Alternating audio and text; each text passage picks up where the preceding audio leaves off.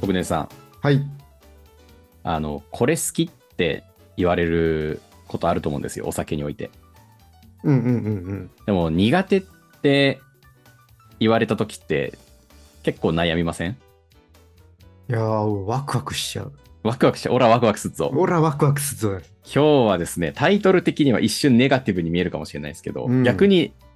あ、この人たちどんな返しをするんだろうという、あ の、腕が問われ るトークテーマをやっていこうかなと思っってまして、えー、はいえ今回はモルトブラザーズ、久しぶりにやっていきたいと思います。よろしくお願いします。ーよろしくお願いしまます。す。ということで、今回のサカラバキャストは、ビールウイスキー会でお届けしていきたいと思います。それでは、いやっていきましょう。おう。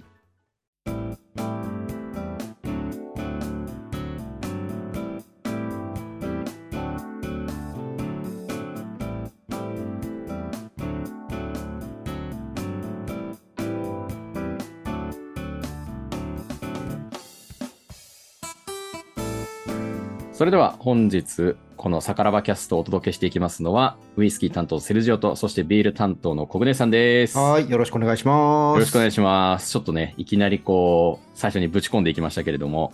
いやー、でもね、こういうのってなんか、ワクワクしちゃうんですよ、ほんと。腕の見せ所だし反応も楽しみですよね。そうそうそうそう。いや本当にあのまあ本当に好みはセンサー、まあ、人それぞれというか本当に、うん。もうその人の数だけ好みがあるわけじゃないですか。はい。ただあえてそのこれ嫌いとかまでは言わないにしても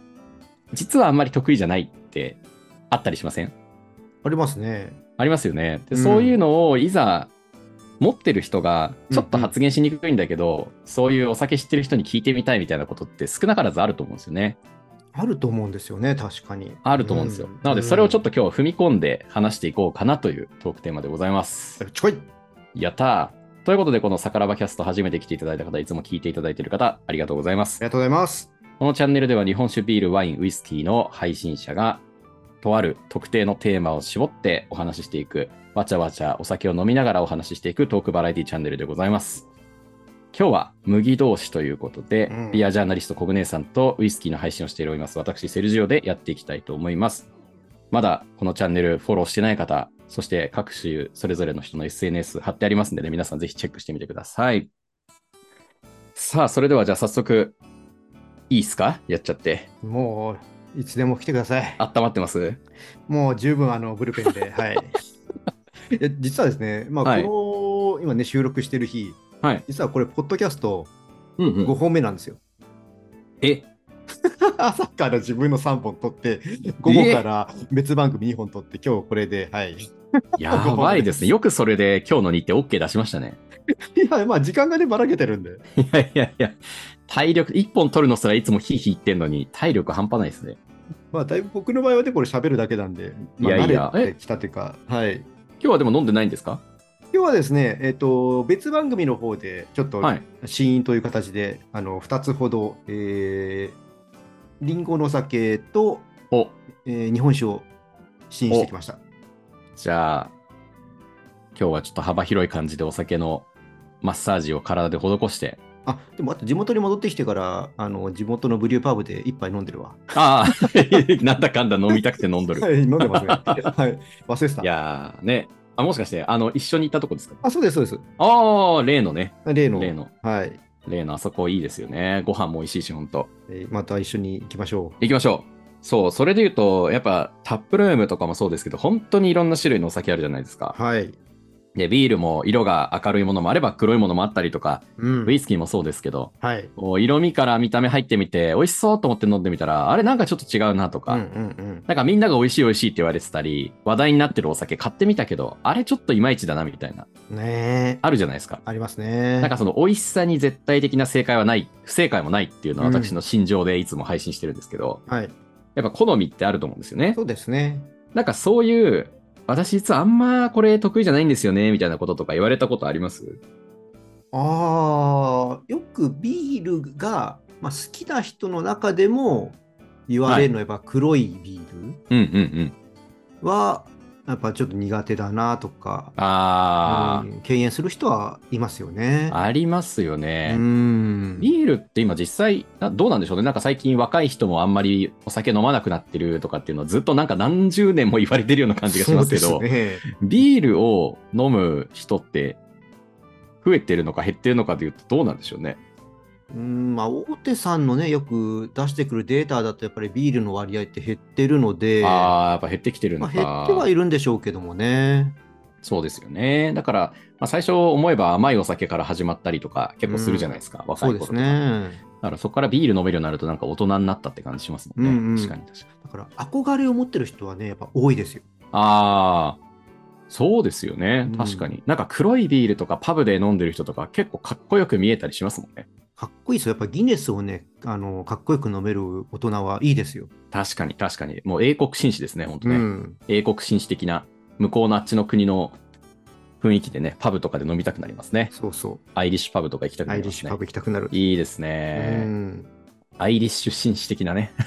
そうそうそう。アイリッシュマン的な。そっか。なんかビールの中で、はい多分日本人の舌とか好みっていうのは当然傾向があると思うんですけど、うん。割となんか日本のビールってこう程よく苦みがあってすっきりして冷やして飲めるみたいなはい。あるじゃないですかうん。でただウイスキーじゃなくてそのビールとかもそうですけどコアになっていくとホップバチバチ効いてたりとか、うんうん。ちょっとスパイス効いてるものとかあっちのはいクラフト系行ったりするじゃないですか、そうですね。実際その好みとしてはい。大手のビールを飲んでる方がクラフトに行ったりすると結構そういうあーうーん苦手かな好きかなみたいな声って多くなるもんなんですかねあのーちょっと年齢層が高い人の方が、はいやっぱクラフトビール、まああと昔飲んだことある人だと地ビールなんて言われた時代ですよね。ああなるほどまあ癖が強いっていう、あの大手さんのビールのイメージでやっぱり基準を考えるので、はいちょっと苦手っていうふうに言われる年配の方はいまだに一定数いますね。そうなんですよ。年配の方にもいらっしゃるんですね。逆にね、若い子の方がその辺はないですね。あ、そっ薄か、いでですもそれこそ、瓶ビールとかでも、ビールといったら、ね、蕎麦屋さんで瓶ビールとか、はいお寿司屋さんで瓶ビールとか、まあ、ラガーとかそういうのに慣れてる方にとっては、ちょっと、まだ違うものに感じるんですかね。そうですね。やっぱりビールは喉越しっていうイメージが、まあ、年齢を高くなればなるほどその傾向は強いですし、若い子になればなるほど逆に大手さんのビールの方がやっぱりちょっととっつきづらいっていう。へえ、あ、そっか、大手が逆にとっつきづらいパターンもあるのかで。若いうちにあの苦い、あの苦味ですかラガービールの、ああいうのがちょっと得意じゃないので、まあ、逆にちょっと甘い系な、まあ、ホワイトビールであったりうんとうんか、うん。まあ今で言うとちょっとフルーツ使ったものとかいろいろ甘い系は出てきてるので、スムージー系みたいのもありますもんね。あそうですね。ああとのは最近だとその IPA から発生してきて、ジューシー IPA といって、ホップの香りはすごくいいんだけど、苦味を抑えた感じのものとか。ああ、なんかすごいウイスキーにも通ずる話だな、なんか。あ本当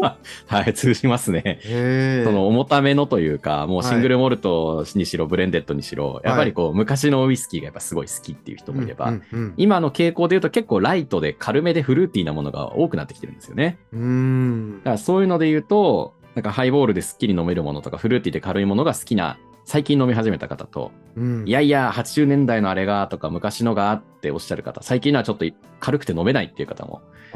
経経験重ねてる方にいらっしゃるんる。ですごく今聞いてて通じる話だなって思いましたね。これは多分年齢によるなんか思考の違いっていうのも一つあると思っていて、あるんでしょうね、確かに。ここはなんか同じにしてもしょうがないなとは思ってるんですよね。確かに確かに。だからそれぞれの世代によってとか、飲んでた時代のお酒というか、はい、があるのかもしれないですね。そうですね。ああ、実際なんか苦手なものがあるみたいな人から話を聞いて、はい、そこからなんかおすすめしたりとか、あ、じゃあこういうのいいんじゃないみたいなのとかってなんかあったりしますか今まで。そうですね、やっぱビールって、まあ、一般的にやっぱ苦いってイメージがあるじゃないですか。はい。でやっぱ苦いのが得意じゃないっていう人が、まあ、一番やっぱ聞く中では多いんですよね。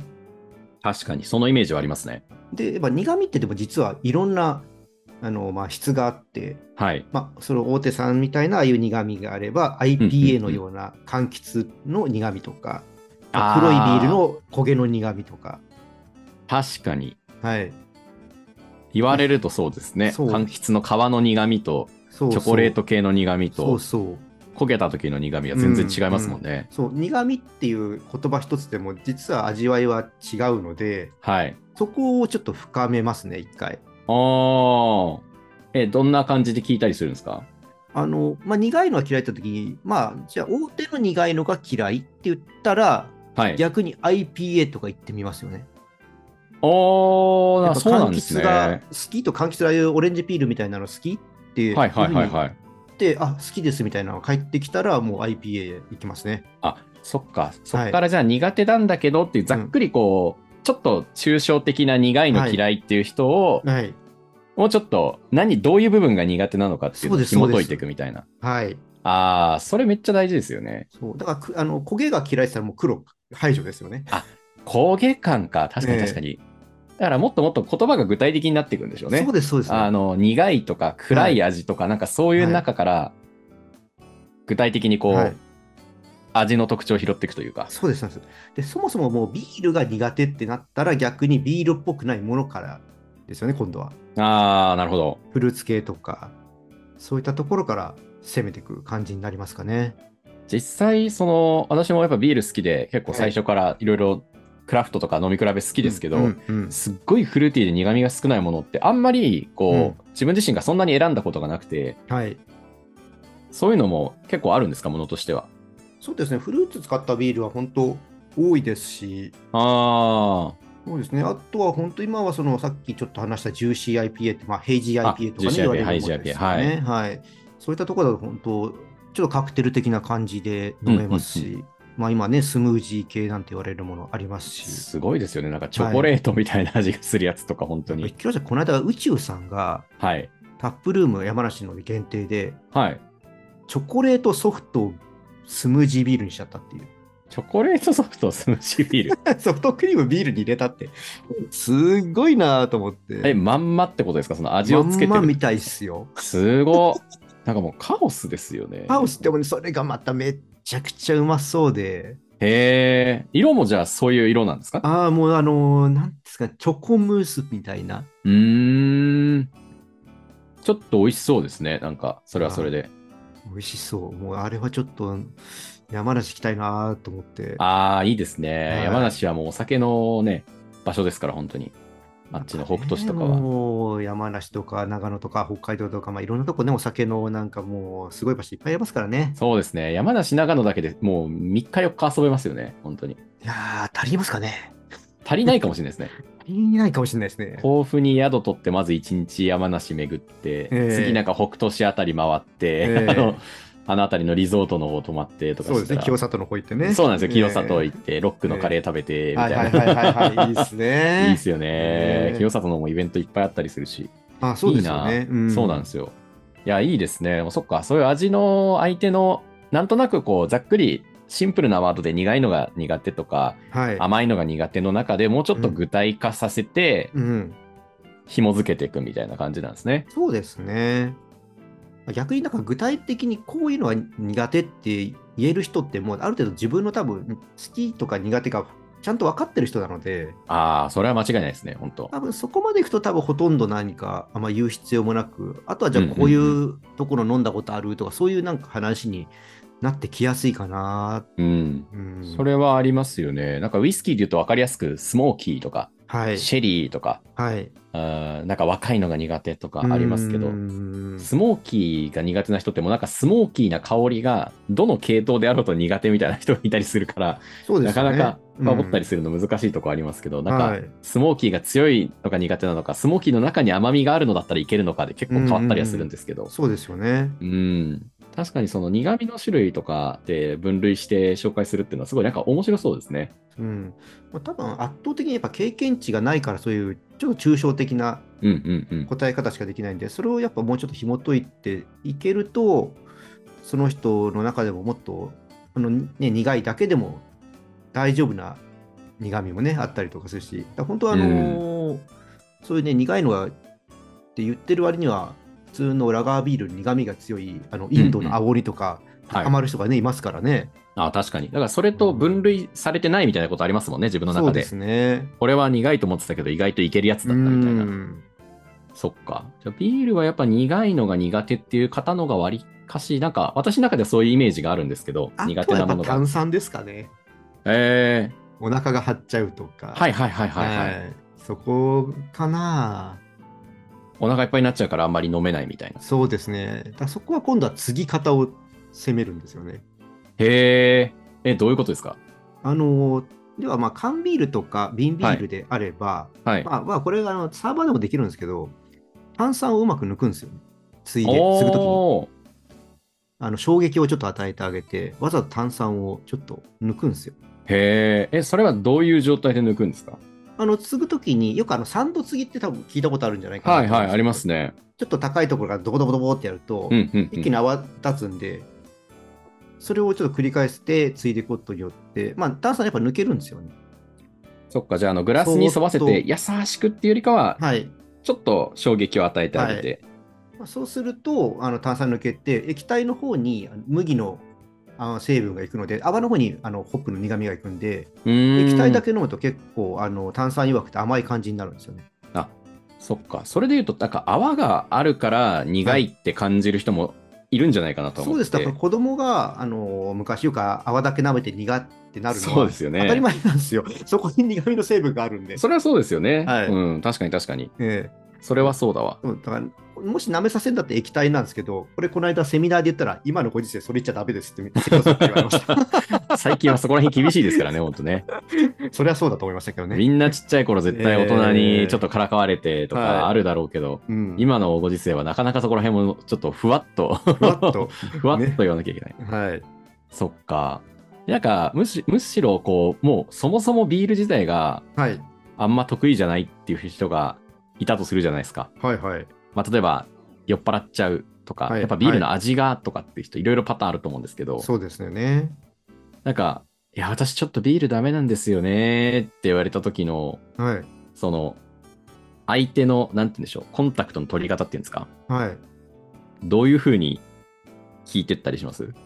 まあ、その中でも、でもやっぱり飲みたいんだよねって憧れがあるのか、はいはいはいはい。そもそもちょっとなんか挑戦的な感じで来るのかあので、やあっ、ぱもう変わっちゃいますね。そこ大きいですよね。飲めるようになりたい上でのかってとこはありますよね。はい。でもそもそもそこがあるかないかで、やっぱりもう、うんうん。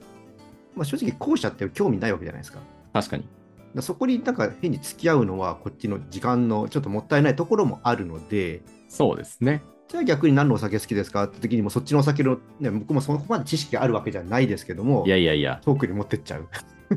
そっか。結構そういう後者の方の場合、はいそのつまりその興味ないけど、とりあえず自分の好みを言ってみたみたいなはいはい、そパうターンって結構あると思うんでですけど、す。社交辞令的に。そうですよね、はいなんかイベント会場とかのところでよく あのお話しされそうな結構ねすごい話し込んじゃいそうな方とかいますけど、はい。どっちかっていうとなんか自分のことを話したいみたいなパターンもあったりしますもんねそうですいのね。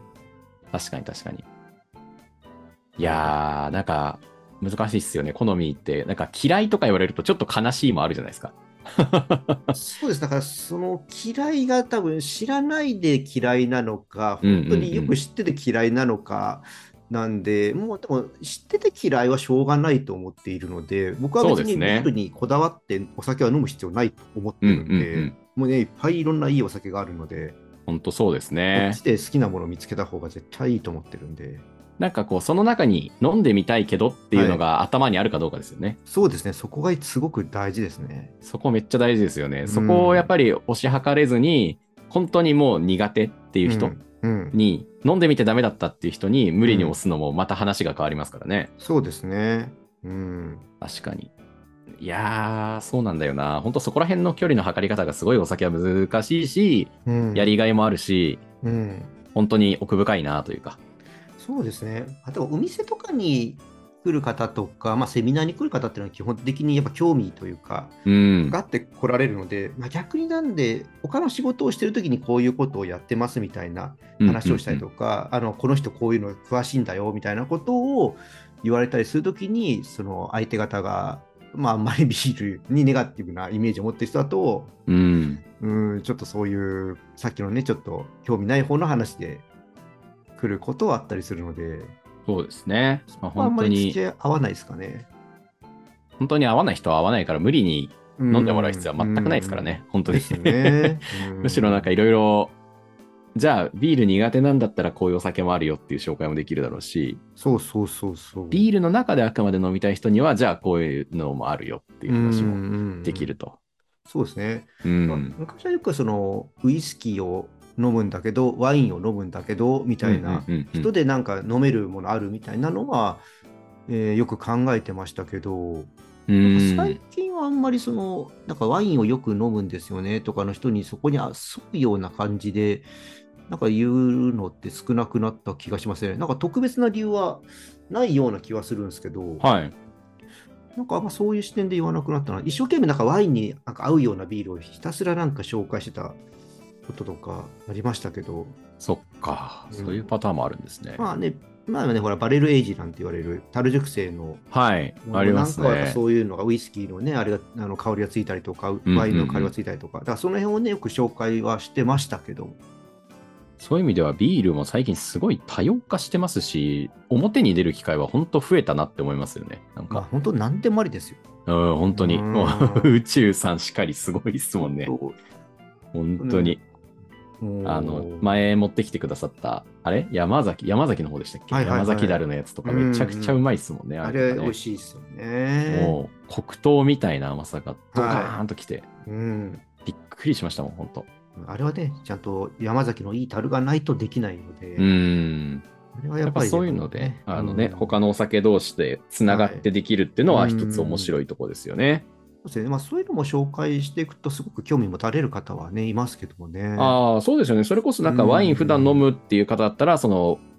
とか、あと、はいウイスキー好きな人だったらウイスキーダルのビールとかもあるわけですからね。そうですね。前よりは紹介がどうなんでしょうね。しやすくなっているのだろうか。そうですねあのビールの世界、やっぱり樽熟成のビール、すごく興味持たれる作り手は多いので、増えてるんですうよ。ーんなんで、特にやっぱ、ウイスキーとかで言うとば、イチローさんのとこですよね、あれを使って。はいはいはいはいこ。れだ、箕面さんもやってましたけども、確かに。ねそうですよねまあそうするとね、イチローズモルトの樽でつけたビールは飲んでみたいとか、皆さん食いつくいますし。確かになんか樽熟成したビールっていうだけで、ちょっとなんか高級感というか、はい、ブランド感ありますもんね。そうですね。確かに。前だって秩父行った時、蒸留所のその樽はい。を使って、あの、仕上げたシードルが売ってたりとかして。ああ、ね、だあからの辺りそういもう、皆さんね、交流、あの仲いいですからね。そうですよね。だからなんかすごいこう、思ったのが、特定のお酒が好きな人は当然いると思うんですけど、はい。なんかその、人によっては、このお酒はダメとか、もう完全に切り離しちゃう人もいるんだけど、意外と業界同士はすごい、いがみ合ってないというか、そうなんですよ。つながってますよそうなね、んですすよ。ごい。これすごい不思議ですよね。ね。意外とね、あの、なんでしょうね。同業種の方が意外とちょっとうまくいかないことがあって、異業種の方がすごくあ仲良かったりとかね。それはね、めちゃくちゃ思いますね、本当なんでしょうね、やっぱ。確かにうーん。まあでも、お何なん酒でしょう作ねりの人は、まあ基本的にやっぱ探求心とか好奇心とか、そういうのうん。強い人が多いので、意外とフレンドリーな人も多いので、うんうんうんう。ーん、だからなんか、なんあ、でしょうそねことそこつながってたんだみたいなとことか結構ありますよね。うーん、なんか、すごい、むしろクローズドな一つのお酒の業界よりは、まあ、この場もそうですよね。はい。 それこそそうですね、、そうですねまさに異業うちらはそう種、ですよ違うね、うん異なる酒同士が集まって、こういうの他にないですからね。そう、そうなんですよ。どっちかというと、こう競合になってしまうとか、あの、うん、ライバル視になってしまったりするケースの方が、なんか同業種の方が多そうな気はしますけど、そうなんですよ。意外とうんそういう、じゃあ、樽はウイスキーで、うん、中はビール会社のビールでとか、うんうんうん、そういうのありますよね。ありますすごい。本ね。当面白いなと思います、そういうのが。本当ですね。それをまたさらにそっちに戻してね、それにまたウイスキーを、ね、入れるとか。はい、まさにありますね。ね、ビール、ルはビールで売って、その樽でもう一回ウイスキーつけてみたいなそう。なんですよ。ね、だかだからら IPA カスクとかあのスタウトカスクでしたっけはい、あります、あはいねりま教えてす。くれたのが、あの、ジェムソンですね。はい、あのキャンペーン応募したけど外れましたけどね。ああ、あれ、キャンペーン って何でしたっけなん私か全ツイッ然。ターに流れてきてて、ああ、なんかあったな、確かに。ええあれ、ジェムソンのやつでしたっけそうなんかスタウトエディションっていうのが書いてあって、はいはいはいおーとは思っい。てやったんですけど、まあ外れましたね。あ、そっか、残念。いやー、残そう念そう、確かにジェムソン結構いつもやってるんだよな、なんか。うん。確かに。こういうのなそんうかいうのはね、うん。そういうのが架け橋になってというか、その、他のお酒を使っねえうてん、何かしらこう、エッセンスが入ってると、はい。もともとそのベースのお酒が好きだった人にとっては、すごい入りやすくなるなと思いますよね。と思うんですよ。うん。それは間違いなくあるはず。うん。だからよっぽど、もうこの酒は飲みたくない、なんか辛い思い出があってとか、うんうんうんも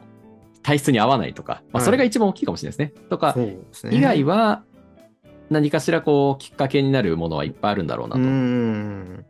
ということですね。その人たちが本当広げたいかが一番大きいかな。ううん ん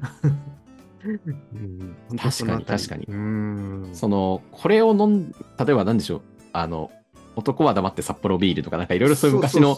宣伝文句とかああるじゃないですか。だかうんうんうんらどっちかというとちょっと前の方がなんか一個にこだわって飲んでる方うがん硬派な感じというか。そう。なんであのセミナーに受けに来られた方でも、やっぱり私はスーパードライが好きですっていう方もいて、うんそれはもういいと思うんですよね、それで。自分の好きがそうそですねこではっきりしてるから。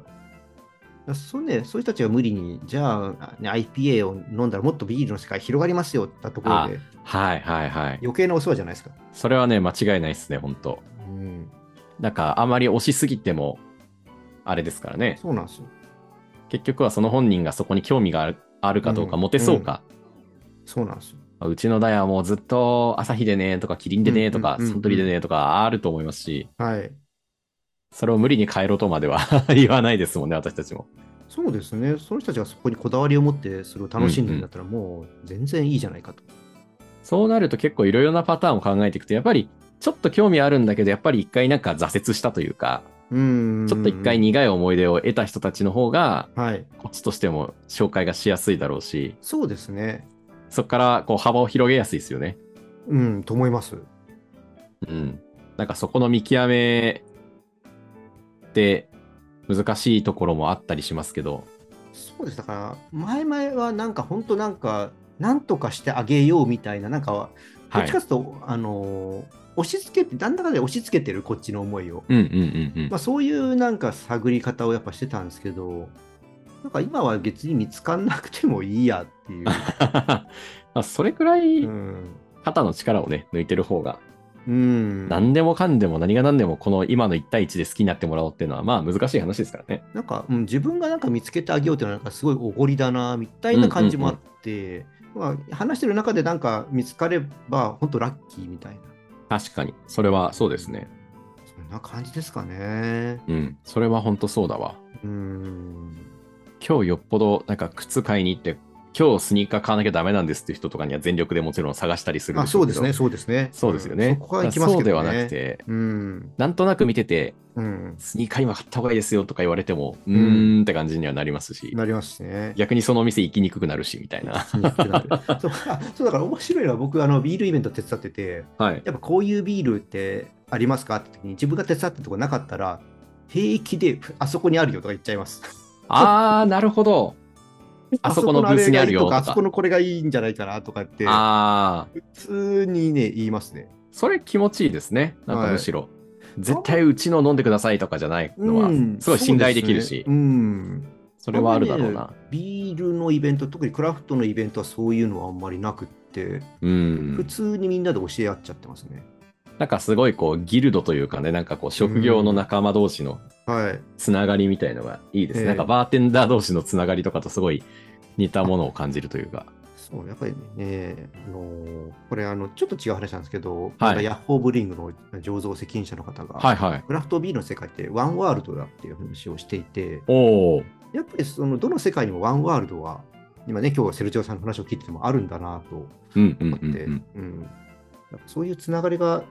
どんどん、普通なんだろうな、できていくと、なんかじゃあ、ここの人に聞いてごらんとか、自分だと見つけられないけど、この人だったら見つけられるかもみたいなね、あの振り方とか、お任せの仕方もできて、でそこからその人とまた楽しみを広げていけたら、もう最高だなと。それはそうですよね、本当うに。ん。なんか結構旅行とか、なんか地元をはい。成人して出るのか出ないのかの話と結構似てるなと私は思ってて、ああの、ーいやいや、お前なんで東京行くんだよみたいな、うちの地元最高じゃねえかみたいな、うん、言ってる人はその人はその人でいいけど、そうね。他の県に興味を持って、都道府県に興味を持ってる人うは、んそっち行ってみたことで逆に地元の良さが分かったりするじゃないですか。わかる、そうそう。だからすごいこうなんかかうん観光地探しとりか、ますね、はい。こう地元出る出ないみたいなうん。のとなんかお酒選びって結構近いなって思思うことがあって、なんかありま東すね京最高だぜ、お前ら来いよって、その地元にいる人たちに言っても、あんまなびかない部分もあると思うんですけど、うんうんいざなんか、また地元帰ってみて話してたら、いや、実はこういうところが良くてさ、みたいな。うんうんお前この前なんかそういう仕事したいって言ってたじゃん、みたいなところから、あ、じゃあ東京行こっかな、みたいな、なんか、ななったりするここともあるから、結構、お酒って考えると、なんか、世界が分かれてて、と。はい。それぞれがちょっと不可侵的なというか、うん。入っちゃ喧嘩になっちゃうとか、うんうんうん何党何党みたいな感じで、ちょっと分断したくなるんだけれども、ああ、ね、ビール糖とかよく言うし、ね。そうなんですよ、そうなんですよ。うんそれ、を自分でなんかこだわりとして好きだから飲んでるから私はビール糖とかだったらうん全然それはいいんだけれうどんも、なんか無理やりに決めなくてもいいよねっていうのはありますよね全然そういうのはだうん。からそういうのがなんかこう関西最高って思ってたけど、うんちょっと全然違うエリア行ってみたりもしくは海外行ってみたらそっちの良さが分かったってこともいっぱいあるじゃないですかあります、あります。だからそういう場所選びとなんか近いのかなっていうのは今聞いててすごい思いましたねありますね。う、うんなんか物件選びとかそういうのになんか近い感じというかか。不動産屋さんはここを売りたいけど、 うんうん、でも、そ の、いや、本人はここを目指してて、ここ売っちゃなきゃダメって言ってるのに、うんいやいや、この物件がって言っても話が違っちゃうし、不動産や今日の話結構当てはまりますね。ありますよね、めあっりちゃま。すね。これを売りたい側みたいうなん人の建前と、うん。でも本音は別に自由に選んだらいいじゃんっていううんうんうん、話だし、自分が選ぶ側だったら絶対そうだろうし、うん。だからなんかすごい似てるなっていうのを、いやーあるなーなんかこっちの話全然通っていかなくてひたすらあのー自分の推しをご利用ししてくるもう早く帰りで違う不動産屋行きたいとかいや、本当に、しかもその、あー、絶対ノルマがあるから今これ 売りたいんだろうなとか。 そうそうそこうそう多分私絶対契約してくれそうな人に見えてんだろうなみたいなあーねそれはありますよねなんだか今って不動産屋さんであじゃあそれうちの管轄じゃないんでここの不動産屋さん行けばありますよとか言わないじゃないですか言わいない絶対言わないじゃないですか、うんうん契約取って自分のノルマ達成できて、うん売り上げになって上司に褒められて、うん周りから褒められてってなるわけだから、そうそうそうこの本音と建前めっちゃありますよね、ありますねああこれなんか今自分で喋っててすごい腑に落ちた気がいするやー僕もね今 あなんか不動産屋あるなーと思ってめちゃめちゃ不動産屋と土地探しあるなーってい、いうやめっちゃ親身になってくれる人でしたら、なんかひたすら、なんかもうここでひたすら見つけてようみたいな、この会社でなんかお世話になろうみたいになるじゃないですか。ほんとありますうね、ん、それだったらこっちの方がいいですよみたいななんか、うんあのキャッチのお兄さんとかにもそういう人がたまにいてえいやちょっとこういう感じの店じゃないんですよそらどこどここういう店探してるんですけどあそしたらそこを曲がってすぐ先にとかです ねあ教えてくれるんだみたいなキャッチのお兄さんただの案内人じゃんみたいなえそういう人はなんか信頼できるなというか、そうなんですよね。思いましたよ多分ね次引っ越すときも、そこで、あの地域だったら、いやできますしね本当に本当に、うんそういうのなんか、すごい心のゆとりが必要だなっていうのは、やー思いましたね。そうですね、ゆとりがないと、こういう相談というか、聞けないですからね。そうなんですよう。んこうじゃなきゃって思ってると、なんかそう、なんですよつまんなくはなっちゃいますよね。なんかあ、意外と、そうそうそうハマっていけばハマっていくほど、それに執着が生まれちゃうというか、あありますね。本当に、うん、こうじじゃなきゃいけないが出てゃきちゃうから、だから苦手って言われた時に、そういう人こそカチンと来てしまうのかもなって思思うんですよね。そうですね、やっぱ SNS とか言ってもね、そこをなんか強くアピールする人もねいて、そうですね。第三者的にね、こう冷静に見てると、ねそれだとやっぱちょっと相手引いちゃったりするんじゃないとかね。そもそもキャッチボールになってなくて、お互い球投げつけてるだけだしなってあーそういなんですよね。この人は A って主張してて、この人は B と主張してうて、ん A と B の間のお互いの探るのがそもそもないと。はい。そうですね、ありますだねから、そううんいうのがあるから、ツイッターのレス場とかって本当、発展しないんですよね。 何か、いいものに発展しないっていう。うんあやっぱり SNS でやっぱ一番疲れるのはツイッターかな。ああ、SNS の中ではツイッターやっぱ疲れますね。うんまあ言ったら見たくないのものも流れてきたりするしそ、うそうそうそう。それはありますし、なんか見たくない他人の言い争いとかに巻き込まれたりすることもあるから、うーん。ね、難しいなーっていうのは、このツイッターの距離感は難しいなとは思います。とっさの調べるときには便利なんですけどね。そうなんですけどね。うん。なんか日中ずっとツイッターを追いかけてると結構疲れるよねってことはありますね。 ありますね。いやー、本当なんか SNS にまでつながってきましたけど。い やつながりましたね。つながりましたね。まあでも今こうやって個人同士がこの個々で発信して、はい。意見が近い人とつながることはまあできるわけだし、うん。逆にこう合わない人とは距離を取るっていう一つのメジャーみたいな、フィルターみたいなものにうんうはんなってるんでしょうけど、そこに依存しちゃうと自分に合わない人をこう叩いたり攻撃したりとか、うん。こう、自分がお客様みたいな感じで、人とか物を評価するだけの感じになっちゃったりするのかもしれないですね。そうですね。そうそう。いや、なんかすごい今、いろんなことに通ずるなーっていうのをなーってね なんかこう、苦手なものがある人に対しての関わり方っていう話をしている中で、んうんうんなんかもうもはや人間とのコミュニケーション力とはみたいな、そうですね。あの、 なんだろう。酒の話消えましたからね。消えましたね、もはや。SNS の話してますからね。はい。ああ、なんかこれも結局その人のスタンスというかスタイルがあるわけだから、うん。無理やり、なんか人間の好みで、ね、あの、背の高い人が好きとか、ロングヘアの人が好きとか、ショートの人が好きとか、その人を無理やり変えることはできないよねっていうそうですね。話ですよね。さっきのはい不動産も出身地しかり、本う当ん全部そういうことだわ。うん。いや、なんか、大事ですね。大事ですね。も う。相手のうん。相手をちこゃんととを聞く、うん聞く。ゆとりを持つというお話でよろしいでしょうか。はい。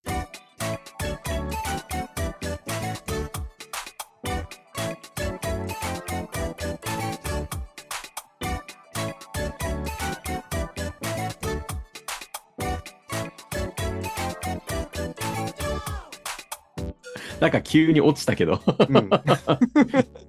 いや、でも、すごいなんか深い話ができましたね、これは。でいきましたね。や、素晴らしい。これちょっと結構神回な感じで。そうですね。これ、他の2人もどんな風にね、話をするのか楽しみですね。いやー、私、大将には多分ふざけ散らかしちゃうんですよね。ああ、でも大将のそういうのも、